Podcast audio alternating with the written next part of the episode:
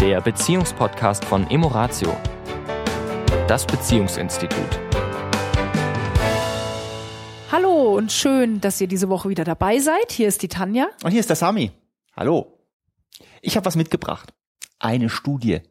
Wir haben sie vor kurzem in einem Paarübungsabend, haben wir mal als sozusagen als Einstieg mitgenommen und ich würde es gerne in dem Podcast auch mal für die Podcast-Zuhörer mal zugänglich machen, weil ich finde ich ganz erhellend. Es gibt ja immer viele Möglichkeiten, Beziehungen zu betrachten, denn ich habe neulich einen Satz gelesen, Beziehung ist das ganze Leben. Wir sind im Prinzip nur hier wegen Beziehung. Wir sind sozusagen ohne Beziehung nicht als Lebewesen, als Menschen nicht möglich zu existieren. Das ist jetzt ein komischer Satz, ich weiß.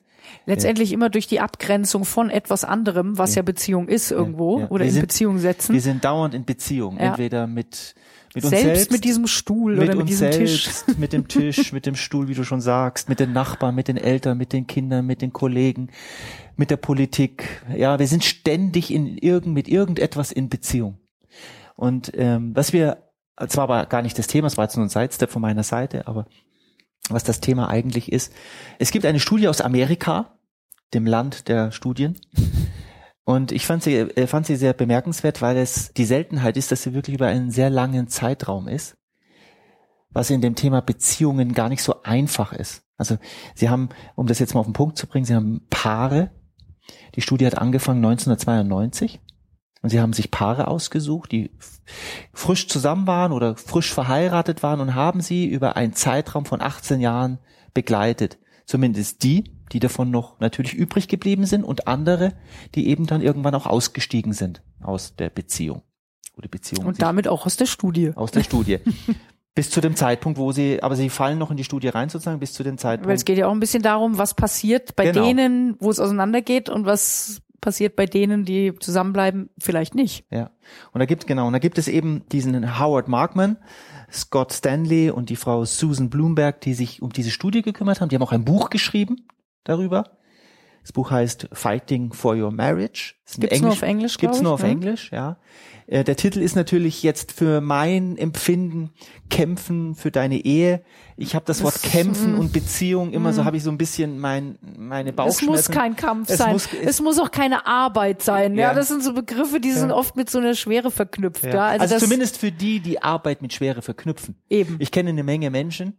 Für die ist Arbeit Erfüllung, Erfüllung und so darf es mit der Beziehung auch sein. So ja, der so. Weg in der Beziehung und die die Themen, die da quasi miteinander oder der Entwicklungsweg, der miteinander gegangen werden darf, der darf leicht sein und Freude machen. So ist es. Das ist das Ziel. Das ist das Ziel. Fighting for your marriage.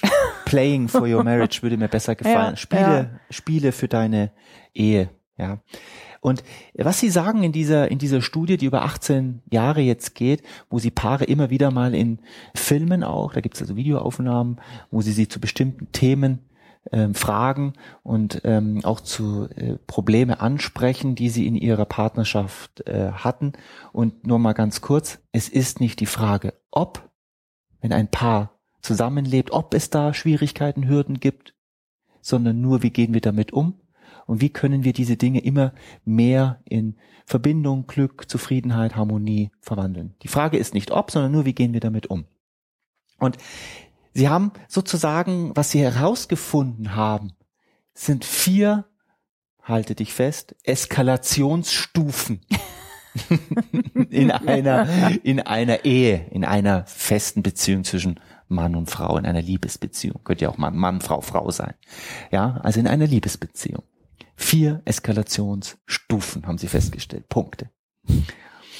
Jetzt fragt sich natürlich jeder, was sind diese vier Eskalationsstufen? Oh Gott, habe ich die in meiner Beziehung auch? Und ich glaube, wir hatten sie alle schon einmal. Also zumindest die, die etwas länger zusammen sind. Wir hatten sie alle schon mal. Fangen wir mit der ersten an. Mhm. Ja? Willst du sie nennen? Naja, in der ersten Eskalationsstufe geht es quasi genau um die Eskalation. Genau. Also sprich, wie geht ein Paar mit seinen Konflikten um? Mit seinen Themen. Ja. Und da geht's viel um dieses Thema Schuld und, und Recht haben. Ja. Ja, also wie, wenn ich sozusagen in der Beziehung mit etwas unzufrieden bin, mhm. schiebe ich dann die Schuld auf den anderen und sage, verdammt normal, wenn der andere sich anders verhalten würde, ja. dann wäre alles okay. Ja. Ich bin in Ordnung und der andere ist verkehrt. Ja. Das ist sozusagen die erste Stufe. Es beginnt meistens oder oft ist der Auslöser und das können uns wirklich, da kann ich fast sagen 100 Prozent aller unserer Paare, mit denen wir zusammen waren, egal ob es in den Seminaren war oder in den Coachings. Beginnt mit einem Vorwurf. Es beginnt mit einem Vorwurf es geht weiter mit einer Diskussion. Diskussion heißt, wir, ich sage jetzt mal bewusst, wir schmeißen uns gegenseitig Argumente an den Kopf. Die sind auch aus meinem Blickwinkel wirklich plausibel, richtig. Das, der Punkt ist nur, wenn ich mir dann oft die andere Seite anhöre, sind diese Argumente auch plausibel und richtig. Hören sich gut an. Es ist eben immer nur die eigene Wahrheit. Und der Punkt ist, sie sprechen über Fakten, sie tauschen sozusagen Fakten aus über ein Thema. Und während sie die Fakten austauschen und versuchen sich gegenseitig davon zu überzeugen, dass sie doch im Recht sind, eskaliert das Gespräch. Sie die fühlen, Verbindung geht verloren. Die Verbindung geht verloren, sie fühlen sich unverstanden, sie fühlen sich. Sie tun sich weh, ja, verletzen sich verletzen. und so weiter. Und viele sagen, ja, und das ist bei uns ständig. Und jede Beziehung hält natürlich nur eine gewisse Anzahl von solchen Diskussionen, die eskalieren aus. Es ist Gift, was da versprüht wird. So ist es. Das heißt, ja. Diskussionen sind keine gute Idee in einer Beziehung. Ich glaube, wir hatten das schon mal in einem unserer letzten Podcasts. Sie führen zur Eskalation. Nur was führt zu Frieden? Das ist die große Frage. Das ist die große Frage. Wenn das das Gegenteil von Eskalation wäre. Da geht es zum einen darum, Eigenverantwortung. Das heißt, wenn ich mit etwas nicht zufrieden bin, wenn ich unzufrieden bin, wenn ich ein schlechtes Gefühl habe, weil ich über eine Situation in einer bestimmten Art und Weise denke, ja. es geht wieder um meine Gedanken, dann darf ich erstmal schauen, was kann ich denn verändern? Ja. Dann kann ich aus einem guten Zustand heraus meinem Partner sagen, hör mal zu, so wie das in unserer Beziehung läuft, damit bin ich nicht glücklich. Ja. Was können wir da verändern? Ja. Nicht, was musst du anders machen, ja. sondern was wünsche ich mir? Also es geht mehr darum, von dieser Erwartungshaltung und dem Vorwurf rauszukommen hin zu einer Haltung von, ich habe einen Wunsch, ich wünsche mir was, ich bin genauso bereit, etwas dafür zu tun, weil ich bin 50 Prozent der Beziehung und, äh, und erreiche meinen Partner mit einem Wunsch, den ich habe. Ein ganz wichtiger Schritt auch, um Eskalation zu vermeiden, ist, wenn ihr merkt, ihr seid in so einer Eskalation drin, in so einer Diskussion, ihr werft euch nur noch Argumente um die Ohren und ähm, es ist nur noch schmerzhaft und, und äh, führt zu nichts, brecht das Ganze ab. Stop it. Ja, aufhören. Ja. Wirklich aufhören, bewusst ja. zu sagen, der, der es am ehesten merkt und sagt, oh, merkst du gerade, wir sind hier voll in so einer Diskussionsspirale, lass uns jetzt eine Pause machen. Achtung, für die unter euch, die dazu neigen, sich zurückzuziehen oder zu flüchten, ihr kommt bitte wieder. Ja, da bist also du schon, Tanja, da bist du schon, hast du schon den direkte Überleitung gemacht. Wie ich zum, das wieder mache. Wahnsinn. zu dem nächsten, zu der nächsten großen Stufe ist der Rückzug. Das heißt, einer der Partner zieht sich enttäuscht, beleidigt, frustriert, was auch immer hilflos, was auch mhm. immer das Gefühl ist, das ihn dabei begleitet er zieht sich oder sie zieht sich zurück. Da ist mir noch mal eine Sache auch ganz wichtig. Wir Menschen sind da auch wieder sehr, sehr unterschiedlich. Ja, ähm, viele von euch haben das vielleicht auch schon gehört. Der eine Mensch reagiert mit Aggression, der nächste reagiert mit Rückzug, der nächste mit Erstarrung. Ja, das ist für die Menschen insbesondere wichtig, wo zum Beispiel die Konstellation ist, dass einer gerne eben also leicht aggressiv wird, mhm. das nach außen kommt und der andere eher mit Erstarrung und Rückzug reagiert. Das mhm. macht den Aggressiven oft noch aggressiver, weil er sich hilflos fühlt mhm. und sagt, warum kommt denn nichts von der anderen Seite? Ja. Der andere aber wiederum in seiner Hilflosigkeit diese Struktur hat, sich zurückzuziehen, ja, und dadurch eskaliert es dann noch mehr. Ja, also sich auch dessen bewusst zu sein, wie tick ich denn da so? Bin ich eher der Aggressive nach außen? Bin ich eher der, der zumacht und ja, alles an sich abblocken lässt? Oder bin ich der, der wirklich, um auf das Thema nochmal der zweiten Stufe zu kommen, Rückzug, bin ich der, der geht und dann eben nicht wiederkommt? Das heißt, von Rückzug weg bitte hin zur Offenheit. Mut haben, sich zu zeigen.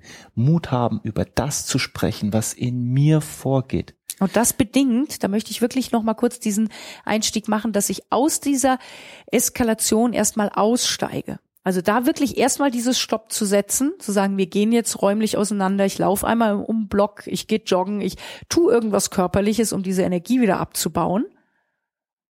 Und dann bin ich wieder bereit, zusammenzukommen und dann ein Gespräch zu führen. In Offenheit. In und wo Offen ich mich, wo ich Denn mich es gehört, zeige. Liebe Männer, es gehört Mut dazu, sich zu zeigen. Was sind meine Sorgen, was sind meine Ängste, was sind meine Hoffnungen, was sind meine Wünsche, was sind meine Träume? Meine Bedürfnisse. Ja, das ist mir wichtig. Ähm, was kann ich tun? Hilf mir, was kann ich tun, damit das noch besser wird? Ja, also weg von Rückzug hin zur Offenheit. Der dritte Schritt ist, was Sie sagen, ist Abwertung, nämlich die Abwertung des anderen. Wir Partner, wenn wir zusammenleben, nach einer gewissen Zeit, ein, zwei, drei Jahre spätestens, kennen wir die Stärken und die Begrenzungen der Partnerin des Partners. Und die Wunden und die roten Knöpfe. Genau. Und wenn es uns sozusagen gerade gefällt, weil wir glauben, und es läuft alles unbewusst ab, wenn wir glauben, wir brauchen das, dann drücken wir gerne diese Knöpfe oder legen den Finger gerne in diese Wunde, um werten damit den Partner ab. Wir sprechen sozusagen nicht gut über ihn. Und hier ist es ein ganz wichtiger Punkt, dass wir wegkommen von dem anderen weh zu tun, den anderen abzuwerten, hinzu zu den anderen aufzuwerten, das Schöne in dem anderen zu sehen, gerade dann, wenn es schwierig wird. Die vielen, vielen schönen, positiven Eigenschaften des Partners zu sehen, Dankbarkeit zu haben für das, was ich da an meiner Seite habe. Das Spannende ist ja auch, dass oft eben diese Abwertung passiert, wenn ich sozusagen selbst ja. in einem Gefühl von Mangel, in einem Gefühl von Hilflosigkeit, Verzweiflung, wie auch immer, in so einem negativen Gefühl bin, dann neigen natürlich viele Menschen, weil wir es nicht anders gelernt haben, dazu, auf den anderen äh, einzuhauen, ja. den anderen abzuwerten, ja. weil das sozusagen mich im ersten Schritt mal davon befreit, mir mal meinen eigenen Schmerz und meine eigene Wunde anzugucken. Ja. Das ist die typische Reaktion da draußen. Ja. Anstatt zu sagen, wow, wow jetzt geht hier gerade bei mir was, äh, ja, ich, ich fühle mich jetzt gerade schlecht und was ist das denn jetzt? Und gucke bei mir, ja. ja, macht mich freier von diesem Bedürfnis, es dem anderen überzubraten. Genau. Also weg von der Abwertung des, des Partners hin zu Wertschätzung, hin zu sehen, danke, dass ich diesen wunderbaren Menschen an meiner Seite habe. Mit dem ich so einen wunderen, wunderbaren persönlichen Weg gehen kann, ja. der mir ohne diesen Menschen gar nicht möglich wäre. Das ist nämlich ein Geschenk. Ja. Das immer wieder zu sehen, dieses Geschenk. Und das ist ein Weg. Ja, ja, ja, Schritt für Schritt. Der vierte ist negative. Jetzt jagen wir hier im ja, Schweinsgalopp da durch. Schweinsgalopp da durch. Was wir, eigentlich könnten wir das nehmen für vier für Tage. Vier Podcasts, würde ich sagen. ja, ich hätte jetzt gesagt vier Seminartage. Nur jetzt mal für wirklich als, als Idee einfach nur mal, was so in Beziehungen passiert und ich sage jetzt wirklich mal Beziehung, es passiert nämlich im Job genauso, hat auch so eine Reihenfolge und jeder, der schon mal einen neuen Job begonnen hat, wo erstmal alles toll ist, neue Firma, neue Kollegen, wow, wow, wow, wow, wow. Und am Ende, nach zwei, drei Jahren, spreche ich mit der Person und sie sagen, oh, das ist nicht toll und das ist nicht so gut und das läuft schlecht. Und ja, und ich sage, wo, wo ist denn diese, hat sich die Firma in dieser kurzen Zeit so schlagartig verändert? Oder ist es nur der Blickwinkel? Naja, ist nur so nebenbei. Der vierte Punkt, negative Interpretation. Damit ist gemeint, der Partner tut etwas und wir denken das Schlechteste darüber. Also er kommt zum Beispiel, sie oder er kommt zu spät und wir denken, ah, alles andere ist ihm wichtiger als ich.